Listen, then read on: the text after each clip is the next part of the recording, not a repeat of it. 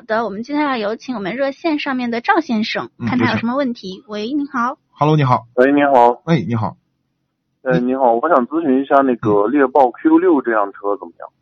这个车啊，猎豹这个品牌您记着，千万别买哦，啊！这个车啊，毛病多得很。汽车的这个是一个复杂的工业产品，它需要哦很好的质量体系的管控，企业的管理都要求非常高。这个企业管理是很大的问题。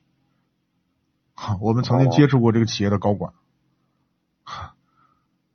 这个这个就就就不说了啊，这个说说开了就没法说。啊我只告诉你不要买这个车。哦，那呃，这个我看它两那个不同配置上面有一个什么，呃，有一个配置是有什么限滑器，有一个是带差速锁的，这个有什么区别？主要就是对于越野能力有不同的配置，就是看你使用的需求。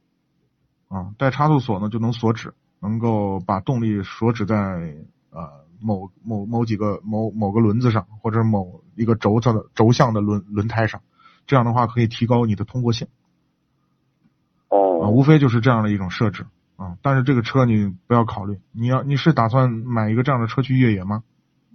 嗯，不，它是、嗯我们这儿是有戈壁嘛，它那种哦，呃，它这个车可能通过性各方面好一点，对，但是就是说看到了这辆车还没有这个没有下决心。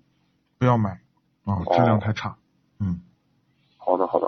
嗯那那个哈弗 H 五怎么样，H 五还行， ？H 五我看它那个好像是多片离合器的这种这个这个四驱啊。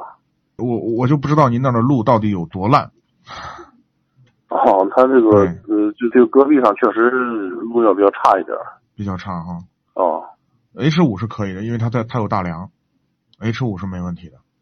是所有的哈佛系列的，只有我们推荐 H 五，剩下的车都不推荐。哦 H 五因为年头也久了啊、然后这基本上还可以。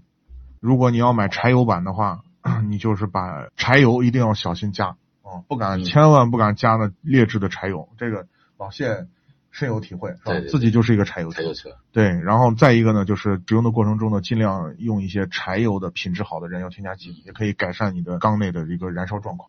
哦，好的好的。嗯嗯，那么再咨询一下，那个嗯，博越的那个四驱到底是怎么回事？它是不需要那个后轮驱动的时候，就是呃就是用前轮驱动，还是它是适时四驱啊？适时四驱，它是博格华纳的适适时四驱，就是自动的。